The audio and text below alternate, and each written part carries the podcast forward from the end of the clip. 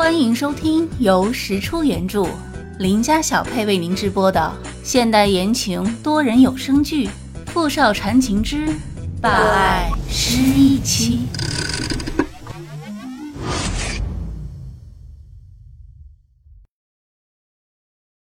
第三十二集。你所说的聂小北小姐，也就是傅明翰先生的妻子，当年用一把水果刀刺进了张莫凡的左胸口。造成了张莫凡假死。假死，什么意思？张莫凡的身体构造和别人不一样，他的心脏在身体的右边，所以他并没有死亡，而是活了下来。在聂小北女士坠海之后，才从德国回来。他什么时候假死的？又是什么时候恢复的？聂小北又是什么时候坠海的？聂小北刺伤张莫凡是一月份，张莫凡恢复是同年的五月。聂小北坠海是在六月，这件事情很奇怪。当时张莫凡被刺伤的事，只有聂小北知道，他当时一直在对外隐瞒。那他到底为什么会坠海呢？自杀，但是当时在船上的人后来都对这件事情缄口不言，所以我也无从查起。当年是我刺伤了张莫凡，为什么呢？这和我当年坠海是不是有什么联系？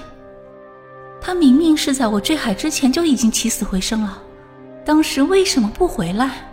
我为什么要对外隐瞒？我到底在隐瞒什么？又为什么会选择在结婚那天跳海自杀？傅明翰知道这件事吗？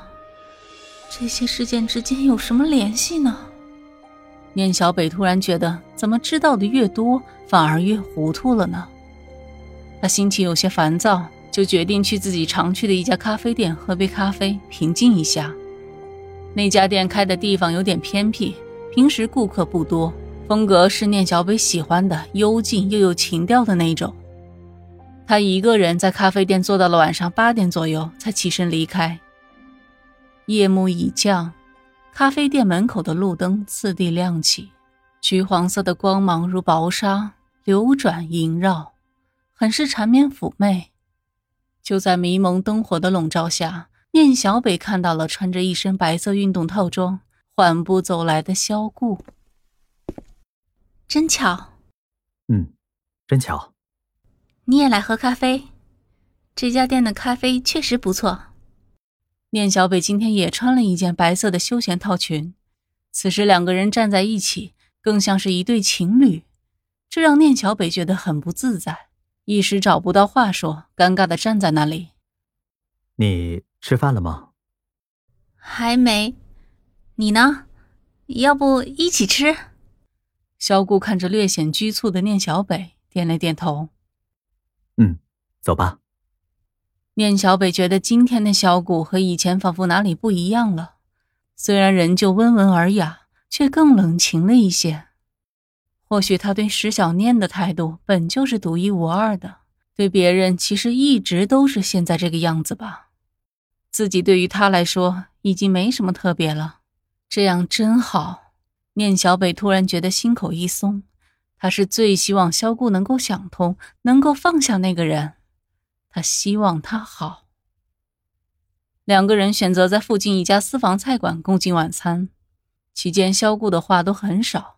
念小北从头到尾绞尽脑汁找话题，主动跟他聊，只顾着说话了，菜也没吃多少。小谷无奈地看着眼前这个保留着小念心的女孩，一副小心翼翼、极力哄她开心的样子，唇角微挑。他感到很欣慰，小念的心如今和这样一个与她同样善良美好的女孩成为一体，就活在她的身边，他应该珍惜。你和他很像，是吗？可我却无法代替他。啊，你不用代替任何人，你就是你。该放下的，我会放下的。念小北愣愣的看着萧顾，真的吗？真的。念小北嘴角咧开一个大大的笑，他开心极了。他知道萧顾没有骗他。他在萧顾的眼中看到了温柔的真诚，看到了深情的安慰，他突然很想哭。哭。萧顾让他觉得好心疼，是石小念的心疼，也是念小北的心疼。你一定要好好的，萧顾。我虽然不能代替小念成为你的爱人，但我希望能够成为你的家人，用小念的心继续爱你，永远爱你。你很喜欢傅明翰？嗯。说实话。你的审美还真的比小念差得太远了，啊！后来两人之间的气氛就轻松愉快很多了。突然间关系的转变，似乎给他们俩都带来了新鲜感和随心的默契。两个人一直聊到晚上十一点半，念小北才被萧顾送回了家。跟萧顾愉快的道别，目送他上车离开。刚刚准备进门，就看到了站在不远处的傅明翰，正用一种愤怒的、悲情的、恨不得吃了他的眼神望着他。不用猜也知道，他误会了。这么晚才回家？傅明翰压抑着嗓音，怒意从齿缝间蹦出来。念小北没理他，继续朝屋里走去。说实话，傅明翰的样子，他现在看着是有些害怕的。虽然自己没做什么对不起他的事，也不想直面他的误解和愤怒。上次的教训他还心有余悸，不想再试第二次。这家伙不讲理的时候特别混蛋，他打也打不过，只想逃。你站住！他一个箭步冲过去，拉住了完全没准备搭理他、跑得比兔子还快的念小北。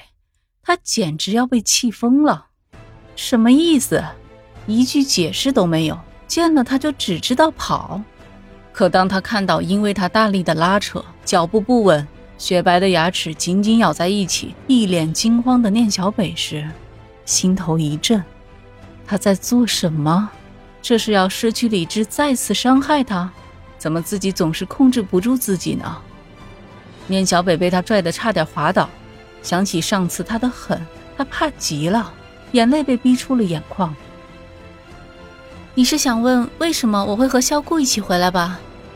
念小北知道傅明翰在乎他，所以无法容忍他和萧顾在一起。因为萧顾特殊的身份，傅明翰会担心、会生气，他都可以理解。刚才自己只是太害怕，条件反射的就想逃。可是这样一来，只会让傅明翰产生更多的误会，激起他更多的怒火。念小北强迫自己稳定下来。他深吸几口气，抬起头直视着傅明翰的眼睛。傅明翰被他看得一愣，就见念小北一边笑盈盈地望着他，一边轻轻拉开依然紧扯着他手臂的自己的手掌，然后慢慢地把他的小手放进他的大掌中，紧紧握住。我和萧顾以后就是家人，他就是我哥哥，你相信我吗？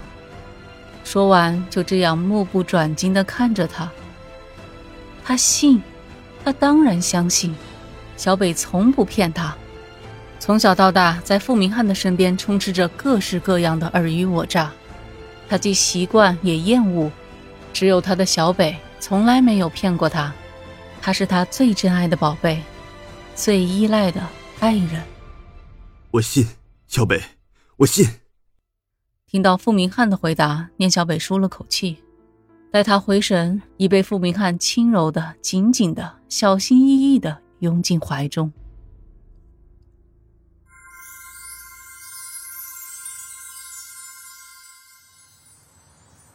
新官上任三把火，聂小北接手世家珠宝后的第一把火，先是烧了十天父子，这第二把火烧的就是设计部的众人。这天，念小北换上一身黑色的长裙，坐上了车。通知设计部众人集合开会。